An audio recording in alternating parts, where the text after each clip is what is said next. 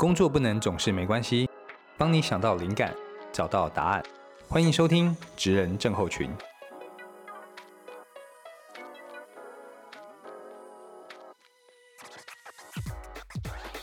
嗨，大家晚安，欢迎收听《职人症候群》，我是今天的主持人大班。职人症候群收集各种职场上的疑难杂症，你在工作上遇到的各种坑、各种地雷，都能在这边得到值得参考的答案。今天我们要聊的主题是。不懂技术也能当 PM，教你如何管理资源、角色扮演与跨部门沟通。大师处方间，那我是大班，那我们也请今天的来宾跟大家打声招呼。Hello，好，各位听众大家好，我是 Rafney。对，好，那欢迎你来到现场哈。对，我们今天呃要跟你聊的主要是绕围绕这本书，因为我想 PM 跟工程师他确实是一个很多人就是不理解的职业，然后大家就。很像雾里看花这样子。我自己本身就是在呃企业有授课，然后我会跟他们讲就简报技巧这件事情。那每次我去跟工程师讲简报技简报技巧，他们都说老师你那个简报技巧在我们工程界是不适用的，对啊。所以也许我自己个人也很想知道，就是工程界到底都是什么样的简报情境呢？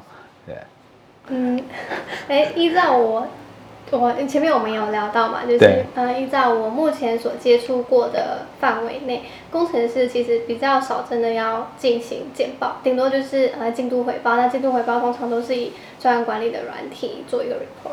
哦，所以我可以理解，就是比方说像我们在做简报的时候，就是开着 Excel 表跟老板做简报。呃，某种程度可以这样理解，只是把 Excel 换成。可能像是 Jira、Clear 等等的软体。好，刚才那是人类的语言，对不对？对不起，没事，对。是某个软体。对我今天就是一个小白主持人，对，完全没完全不理解，对我就是来帮大家。帮大家耍白目的好吗？我就是负责耍白目那个。对，因为其实我们也觉得简报这件事情它本身跟呃投影片没关系。很多人会觉得做简报跟投影片有关。那你拿到投影片，其实无时无刻你都在做商业沟通。那事实上，我们应该是听过不少工程师跟 PM 之间的一些奇闻趣事啦。就是你不在这领域，也常听到大家互相在吐槽彼此嘛。所以大概也是这样，所以就应运而生了这本书，对不对？对。对。好，那你要先跟大家介绍一下这本书吗？好啊，好啊，跟大家介绍一下，主要是在聊说转职 PM 的一些要可以具备的一些能力，可以帮助我们在这条路上更顺遂。然后还有就是与工程师协作的一些心法分享。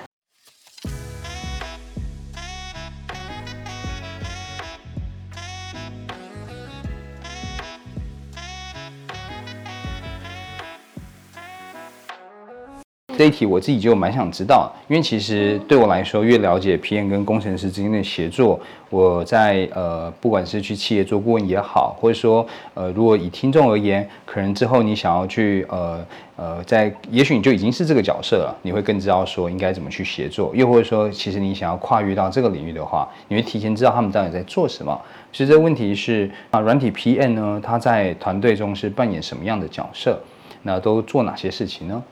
我大概形容一下好了，就是所谓的软体业，它可能可以帮助我们做什么事情。例如说，我讲一个最简单的例子，例如说，可能我们要。盖一个官方网站好了，可能有些人会想要在网站上面有一些漂漂亮亮的，就是自己的公司的介绍啊、产品的介绍等。那在盖这个网站的过程中，如果是我们讲比较传统需要 coding 的，而需要写程式的那种方式的话，它可能通常呢会有一个团队，那那个团队就是包含设计师、工程师，然后 PM 相关的几个不同的角色。那 PM 在这个过程中，它比较是。要去了解客户有什么样的需求，那不管是商业需求还是产品等等相关的需求，然后他要把这些需求呢做一些消化跟转化，变成一些可执行的内容、一些规格给工程师、给设计师，让他们去发挥他们的专业。这样，所以 PM 在这个过程中有点像是呃客户端跟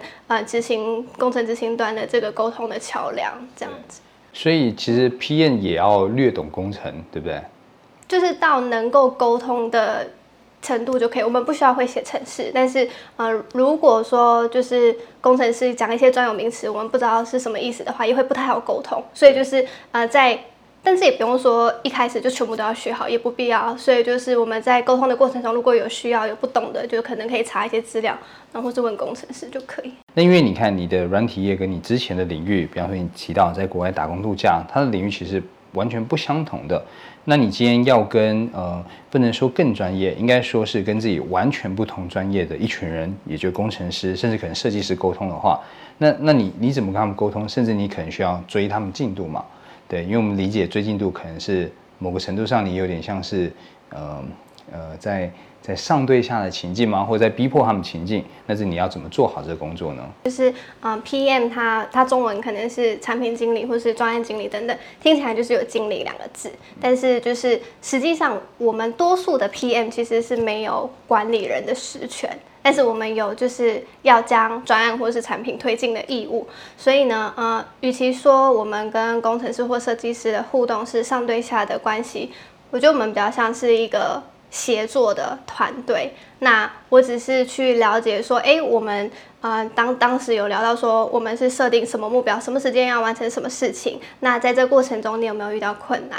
对，所以，呃，我的角度不是比较不是去问说，哎，什么东西好了没，而是说你现在。还 OK 吗？还顺利吗？有没有遇到困难？有没有什么我可以为你做的？这样子，所以，呃，这这是我们的互动。其实，其实，与与其说他们有没有如实讲，有时候是，呃，有些可能比较 junior，就是比较新经验比较。还还在学习的人，他们可能会没有意识到自己现在遇到困难，所以他们可能，例如说，可能在写程式，啊，我可能要去写一个功能，我可能卡那个卡了三个小时，卡两天，那但是他可能也没有意识到说，哦，我现在的卡点可能会影响后面专案的时程，所以这时候如果去问他，他可能会说没有困难，对，所以比较像是说要会有时候会。多聊一点，就例如说，我们可能每天会有一个站立会议，那每一个人会分享现在自己在做什么事情，然后打算怎么做。然后我们都一定会很很要求大家一定要讲说，现在有没有遇到卡点？我们都跟大家讲说，如果你思考超过三十分钟一两个小时，你你就是已经没有办法往下走，那你就要意识到自己现在就是遇到问题，那赶快找可以帮助你的人一起处理这样子。所以。啊，比较像是鼓励大家去意识到自己有没有问题。那其实只要有意识到问题，大家都会蛮坦诚，就直接讲出来。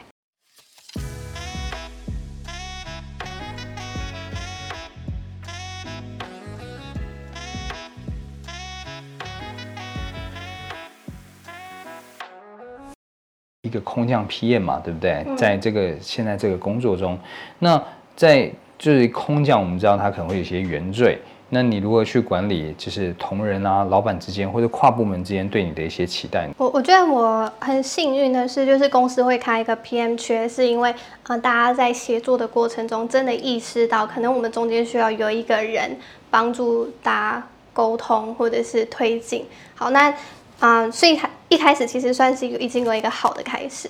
然后再来就是我那时候。呃，在新环境，其实不只是，就是任何公司都一样。我如果到新环境、新团队，我会了解，就是 key person，就是老板，然后或者是跨部门主管，他们对公司的期待是什么？然后过去他们可能试图提供提过哪些事情，他可能没有被实现，为什么没有被实现？那他们未来，嗯，他们的期待是什么？我觉得这件事蛮重要的，因为呃，基本上一个公司的文化，假如说我们今天今天。呃，是一个不要说超巨型的公司啊，它当然会有一些自己的，我们讲一些 DNA 了。嗯，但是如果今天是一个，比方说数百人之内的公司，我觉得执行长啊或创办人他们的个性价值观还是会。慢慢的潜移默化往下去，去渗透到每个人的日常工作表现之中。所以我觉得进入到一个新的环境，像你做的事情，先去了解上面的人他们在意些什么，或是你刚刚提到了他们有曾经提过什么，那为什么一直没有被实现？我觉得可以把这些东西捡起来的话，会有助于呃跟老板的默契啊、培养啊，或者知道公司真正的方向在什么地方，我觉得是挺好的。对，所以嗯。也许我们可以为这段做个小总结哈，就是说，呃，在一个组织里面，呃，因为要去推进一个工作，可能会比较违背人性，因为我们其实有一点点在在好像，虽然我们说好是说是管理嘛，可是坦白说，什么时候需要管理，大概就是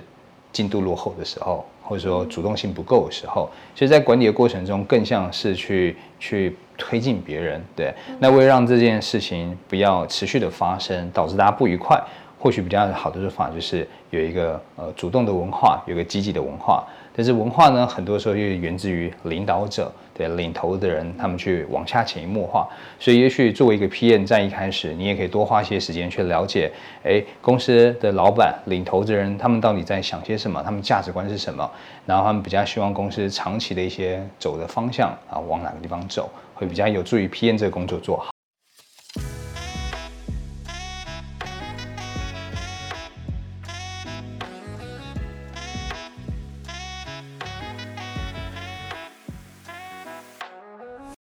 那我们再往下推进一些些。那既然这样子，我们其实就要做很多不同的沟通。这沟通可能是跨部门的沟通，可能也有对呃老板的沟通、向上的沟通、跟客户端的沟通，这些全都是你工作场景。其实我觉得你的工作场景是蛮复杂的哦。那你觉得在这些工作场景中的沟通是有哪些元素是最重要的？呃，沟通分两种，一个是有效的沟通，然后一个是啊。舒服的、有品质的沟通，当然有效的沟通就是我们每一次的沟通之前，我们会先去思考，我今天透过花这个时间沟通，我可能想要获得什么，或是我希望对方收到什么资讯。所以在这个沟通的过程中，可能就会有像那种五 W E H，就是是谁在什么时间点要完成什么事情，那要注意什么等等等等，这是一个有效的沟通的方式。然后甚至我们可能会有一些记录，明确的那个下一步动作。那另外一个沟通层面是指说，可能是比较舒服或者有品质的沟通，是在于说，呃，我觉得沟通一定要有一个前提是要假设对方有善意，然后要呃一定要很清楚知道我们今天不是敌人，我们今天沟通是做资讯的交换，但我不并不是想要跟你争个输赢，对，然后还有就是假设有善意，然后假设对方是有思考的，就没有问题是笨问题。大概是这几个，其他就是互相尊重吧。就是，嗯，其实这件事情，我觉得它不是限软体业，也不是限 PM，就是整个整个产业，整个人，就是可能有做到这样，其实我们在沟通的过程中就可以顺利很多。对，我觉得这边你点出一个非常重要的点，就是，呃，有效沟通它的基底是，呃，我们是善良的，我们知道你是好的，就是我不是要。我不是要去找你茬，然后以此为基础，才有能够导出有效的沟通、交换资讯。我觉得今天就是说，大家也许会听这个节目，就是因为我们讲职能症候群嘛。那坦白说，症候群它呃多少带有一点点贬义了。坦白说，就是表示你一定有一些所谓的镜头嘛。所以其实。我真的觉得沟通遇到冲突这种事情，我们说互相理解，它实际上有一点点相怨。坦白说，我觉得毕竟是一个一份工作，所以工作中难免会有会有互相呃讲好听就是妥协，对，但讲难听就是忍让的时候，难免会有对啊，只是说那个度跟那个拿捏。那我觉得当当有些人诉诸情感的时候，他事实上是蛮无解的。对比方说，我建立新人际人际关系，我就是我有点为了。反正今天你说什么对我来讲都是错的。我看你这个人讲什么，有有会有这种情形。对啊，已经是到了情感层面、人际关系层面的时候，他就很无解了。嗯，那那呃，如果遇到这个状况，会不会有什么解法？就是你已经明确知道，因为其实我能够理解说，比方说 PM 今天我们要管理进度，嗯，管理进度就是说，我们今天让事情先完成，反正我客户这边要我事情也要交出去。可是你会在比方说。你你知道这个工作过程中可能已经让这个人有点不愉快了，你会在事后再去跟他沟通吗？还是说试着去再再再解释一次呢？其实有时候我会判断呢，因为呃，因为成长这件事情本来就不是都那么让人感觉舒服的嘛。不管今天是要做一个他觉得他不认同的东西，或者是他没试过的东西，对有些人来讲都可能是一种不舒服。所以呃，我不会。处理每一个不舒服，我会判断，就是如果说呃这件事情造成一个人的心理不舒服，可能是会影响他对一个一间公司或是一个人的信任，这件事情，或是他会影响到团队，这件事情可能是我会处理的。嗯可是如果只是他个人觉得说，哎，他他觉得就是 emoji 不好，嗯，那我就是会冷处理，就是。几个小时或是一两天之后，在大家都冷静之后再来讨论，自己就是你是成年人，你自己要把情绪消化掉，对不对？这就是工作就是这样。对。那么但这样讲起来好像又太理性了，所以呃，所以其实啊，其实为什么我们沟通会到一个大家都用情绪在沟通的程度？这件事情它不会突然间发生，它一定前面有经过什么事情去降低彼此的信赖感，然后去啊、呃让对方感觉到有敌意等等的，才会有后面的事情。所以我前面才会分享说，沟通一开始去呃有那些很多好的假设，然后还有为什么一开始我们要去倾听每个人不同的期待，因为就是要了解对方，你可能就会知道有些时候对方不见得是故意的，然后可能是呃去在合作过程中帮对方处解决问题，他慢慢的建立一些 credit 之后，其实在沟通上才会比较好沟通，不然。对啊，就是没有没有信任作为基础的沟通，常常都对啊，我觉得，我觉得刚才你讲的有一句话很关键，就是你要做很多好的假设。嗯对，这我觉得这句话蛮关键的，做好的假设，而且这真的等只能由呃彼此自己内心出发，因为我不知道，如果今天我自己觉得，如果一个沟通者他来跟我说，呃，我会这么做都是为了公司好，我会听得很不舒服、哎，就是难难道我不是？对，难道我不是对吗？对，所以可能就得。呃，自己你看，如果是我自己心想说他会这么说，都是为了公司好。如果是我自己去想到这件事情的话，就会做很，就是心里会顺很多，对啊。所以如果就是有些听众朋友啊，最近心里有点负能量的话，对，就做一些好的假设，好不好？老板骂你是爱你，好像有点难嘞。好像没有啊，没有这么的绝对，对，不要勉强。同事呃进度一直缴不出来，是为了给你磨练的机会，对。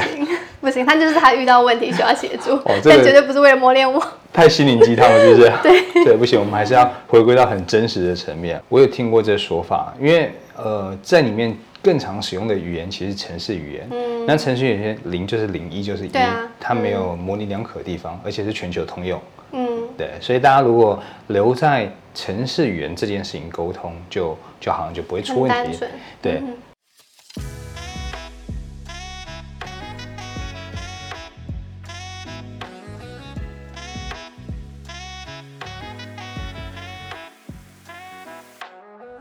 但偏偏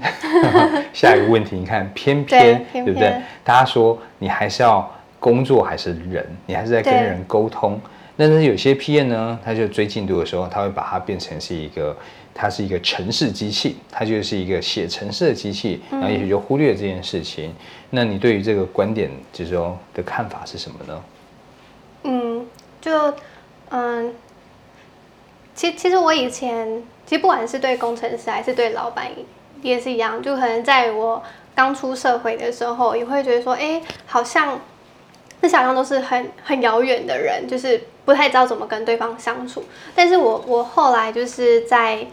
反正就是工作一段时间，其实我意识到，其实每一个人他卸下他现在的职务，他背后他就是一个人而已，包含老板也是人，工程师也是人，所以呃，我试着我不会把工程师当成所谓的城市机器，或是把设计师当成设计机器，我我我把我觉得大家都是想要解决问题的人，对，所以呃，当我们跟邀请大家一起来看，说我们现在遇到什么问题，想要解决什么问题的时候，我觉得很多时候他们会给我们一些意想不到的惊喜。嗯，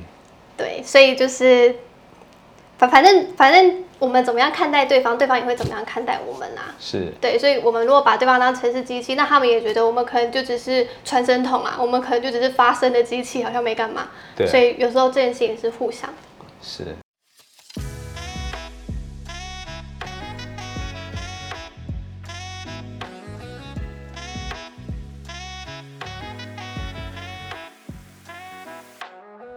好，那接下来这个环节呢，就是想跟你谈谈，就是更像是呃，对听众朋友来说，如果今天我想，因为前面谈的是我已经身处在其中的一些工作方法，对不对？那如果今天我还没有身处在其中，OK，我现在对对这些这个工作已经有一个大致上的理解了。那我现在再进一步呢，呃，想当我想要成为一个 PM。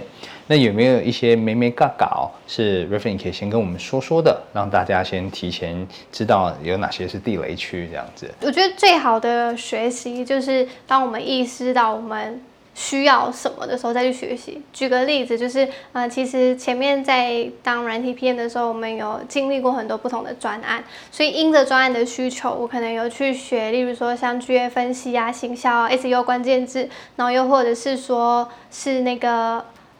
诶，什么对话的机器人等等的，然后又或者是啊，要要刚好有机会要帮客户做新的产品，然后也去了解怎么开发产品，然后一直到现在这样。所以我觉得最好的学习就是呃，我们我们可以是学一个我们所缺乏的，然后可以马上应用在工作上的。只是我那时候也是分享一下经验，就是我那时候也是学到一段时间，发现说前面好像比较。碎片式的学习，所以后来我也是有去上一些比较系统化的课程，例如说像 MPDP 的那个产品开发等等的。对，所以嗯，基本上现在网络的资源真的非常多啊。我我觉得一个很重要啦，就是如果想当 PM，大概两个重点嘛，就是一个是要主动积极，然后第二个是要有解决问题的能力，自己找找问题的能力。对你一定要自己先做过功课。那有些时候在在在在职场领域啊，新鲜人会问我们说，哎，就是大宝老师啊，呃，未来最需要的能力是什么？其实综合来说，未来就需要一种能力，就是解决问题的能力。但在软体 PM 上，可能要在这基础上加上一个叫做想要解决问题的心，嗯，对不对？会比解决问题的能力更重要，因为你有心，你就会去学习这些能力，对啊，没错没错，蛮有意思的。我觉得能够自我驱动，大概就呃。这应该没什么问题可以不被解决，又或者是暂时不能解决，你会自己去找到方法，对不对？但是我想帮大家问细一些些哈，呃，那我们到底学习多久啊？就是从从你个人的角度，不用是呃通盘的知识跟经验，就你自己你自己学了多久啊？这些东西大概你觉得学了多久之后，你才觉得说 OK 好，我可以去去应征。哎，你是应征了才开始学，还是学了才去应征，对不对？应征了才开始学，是可以的，跟得上来的。嗯，两两个角度，就是我我一开始我是呃应征网页企划，那个时候是有先上网学切板，那时候是学了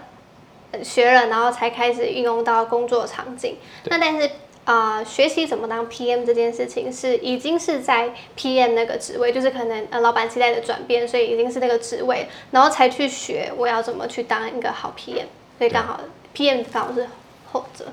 那也真的是要主动积极啊。对啊，对啊，对啊真的是这样。我觉得这也可以同理可证到做管理职，其实也是这样的。很多人是呃做上管理职之后才开始学管理，嗯，对，那其实做中学也是必要的。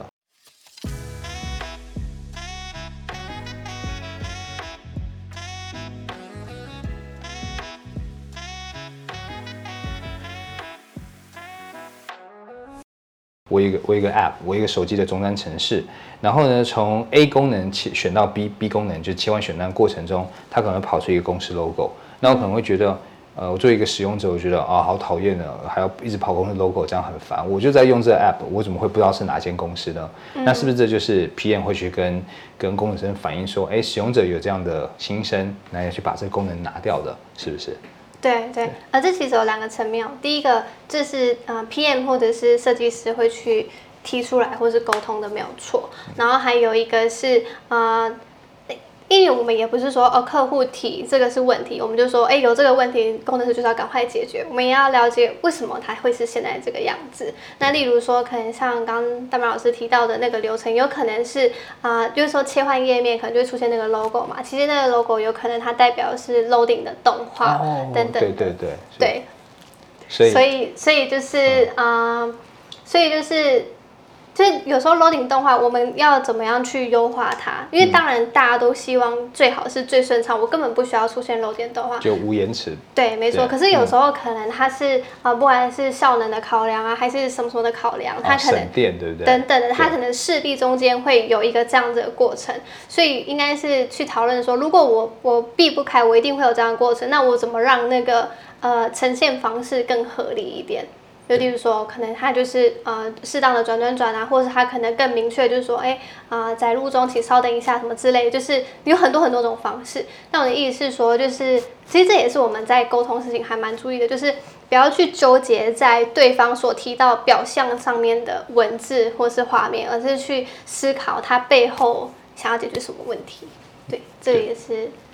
对。好，对对，没有想到就是说，因为就是大家对工程师这个领域，就是知道他们常常就是，反正从完全从一个小白麻瓜的角度看，就会觉得说啊，工程师就在讲火星语，就听不懂他们在讲什么。所以其实网络上我也看过，应该是工程师反过来去揶揄这些就是、呃觉得他们在讲火星语的人，就是呃那个那个影片其实蛮有意思的。他就说他的他的概况呢，就是说呃客户啊、跟跟 PM 跟工程在沟通，就 PM 直接带着工程师去见客户了，然后客户的需求就是说他想要一只红色的兔子，但是他需要你用透明的墨水去画，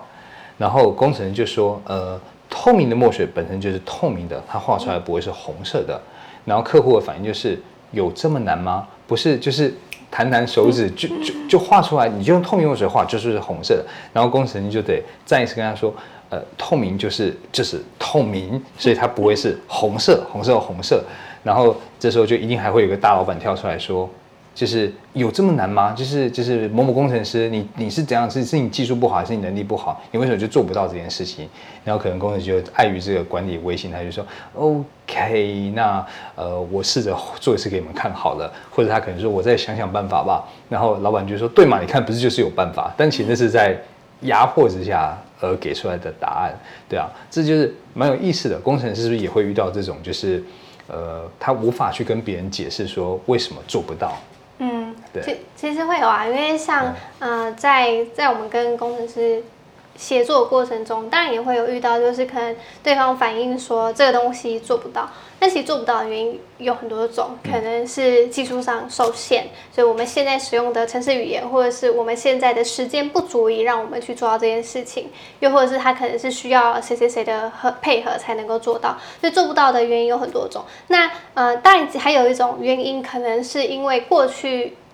可能对方过去没有做过类似的事情，所以他一时没有想到可以怎么样做。所以我自己的做法，有时候我就会回想说，诶，我曾经呃使用过哪一个 app 或是网页，我好像看到对方有做过类似的事情，那你觉得他是怎么做到的？我就会反问工程师类似的原理。然后有时候可能对方再去推别人的一些做法的时候，他就会他就会疏通了，就是那个想法，然后也找到一些就是处理的灵感这样子。我觉得做法蛮好的，就是去引导他思考，嗯。因为呃，可能我们自己也没有答案，对不对？对以以技术来讲，我们不一定比他更强，没错，但我们就给他一些思考方向。哎，我可能在哪边也看过这样子，对，就是跟孩子说，你考六十分，那你要不要想一下，为什么隔壁家小明可以考到一百分呢？对，但我们就不能这样讲，我们我们就是要说，哎，听说小明考一百分，对 呃你你觉得他可能是怎么做到的？作弊啊，他作弊啊，哦，这样子啊，嗯，好吧，有没有更好的方法？还有其他可能吗？有作弊不要被抓到，跟着你作弊。哦，被说服了。哦不错不错，我觉得这方法很好，就是引导别人去思考。我觉得这是很很上层的沟通手法了，因为你自己没有答案，但是引导他去做到，就是自己去探索到答案，很棒。把自己主动积极的的这种特性也也诱导别人主动积极，嗯这样。那我觉得我们今天应该就把这个就是问题都问完了，这样子。那我想，呃，也许最后帮大家稍微总结一下，然后也让 Riffin 来介绍一下这本书。对，那我先大家稍微总结一下啊、嗯，作为一个 PM 呢，我想最重要的事情就是在做沟通协调工作。那因为做沟通协调这件事情，为了不避免落入好像我要说服你，你要配合我这样的固有框架，所以更好的事情应该是做出更多的好的假设，相信别人是善的，或相信别人的恶的都无所谓。但是只要能够有呃更多的互动、更多信任感的累积，那大家一起去找到更好的解决方案。我觉得呃 PM 工作无外乎就是这样子，对啊，在软体，在呃可能其他产业，我觉得也都是这样子。所以呢，如果作为一个呃想要进入到这个领域的工作者的话，呃最重要的两个能力，一个是主动积极。另外一个是想要解决问题的心，对，没错没错，想要解决问题的心，然后要先学习的技能，软体的技能应该是基本必备的。那网上会有非常多学习资源，那如果一开始想要进入的话，书会是一个很好的起点，对不对？嗯，其中一个起点。嗯，好，太棒了。那我们就来让让 r e f n y 稍微介绍一下这本书好了。那我也跟大家分享一下，一开始会会想要到 r e f n y 也是因为我觉得原本我自己的工作就会呃大量的去跟呃 PM 或者工程师呃分享。简报技巧，那说来其实也蛮蛮搞笑的，因为其实我自己并没有真的是非常非常了解软体产业的 PM 跟工程师的协作方式，但我想象它就是一个沟通协调，但是我却要去教他们怎么去把简报这件事情做好，所以在这件事情上面，我早期也吃了非常多苦头，就是被工程师算说，老师我们没有再这样跟主管汇报的了，就是呃，你就你能想象我去教一个工程师怎么用 TED Talk 方式，老板。背包是不是年轻都免不了犯一些这种蠢，对吗？所以我觉得透过今天分享，哎，我也更建构，就是说，哎，原来这个世界是长这个样子的。那呃呃，本来我就在关注这个议题，我也在关注。公 P N 这个议题，那接下来看到有人把这本书写好，应该也是被问得很烦了吧？对啊，你们就做网页的嘛，对不对？你们就是干嘛？就做 App 的嘛，做游戏之类，其实会很烦。然后所以到最后呢，干脆写书把这些问题一次解决，对啊。所以呃，有人问你就说那。丢书的链接给他，你就这样回他就好了。但是真正让让我就是很很吸引我注意力，跟真正让我们呃要 reference 还有一个关键的理由，就是因为他有提到，就是说呃把版税全部捐出这个部分，所以这部分让你来说，跟大家介绍一下起心动念或为什么想这么做。嗯，我我那时候其实其实很很单纯，就是啊我有点害羞的跟在 Facebook。贴了一个贴文，就想说跟我的朋友分享说，哎，我最近出书了，然后有一些心路历程的分享，然后呃，结果没想到就是获得还还蛮不错的回响，然后也很多朋友就是非软体业的朋友也在底下留言说他已经买书了，然后那时候其实有点吓到，他说呃，就是有有点非非我预期的地方在于说，哎，我我没有想要去赚朋友的钱还是什么之类的，所以。那那但是我不确定，而且那时候书就是销量还 OK。那但是我不确定是谁买的，我担心很多都是我朋友捧场的，对，所以我想说，嗯，那那我我也没有想要赚这个钱。那确实写书也不是为了赚钱，反正最后就想说，那我就把这个版税捐捐出去吧，因为我也一直都是很关怀，就是弱势血统相关的议题，对，因为嗯我。虽然我本身没有走教育行业，但是我非常重视教育，是因为我认为教育是一个可以帮助人去改变他一生的一个方式，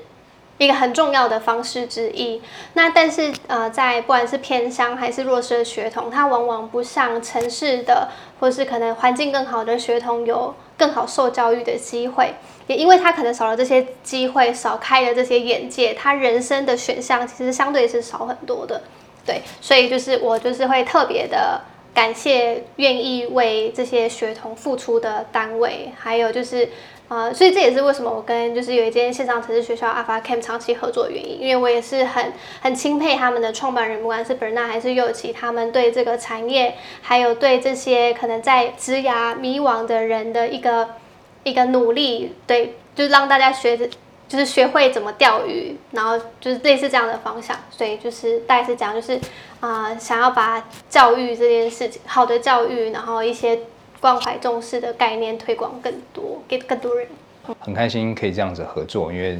想法理念是一样的，那也可以帮上一些忙，对啊，所以希望希望呃大家可以帮我们分享，然后我们可以让更多人知道，然后跟卖更多的书，然后就可以有更多的孩童因此而获利这样子。哦，那今天就谢谢 r e f e n 呢，也谢谢线上跟我们一起参与的大家，那我们今天晚安喽，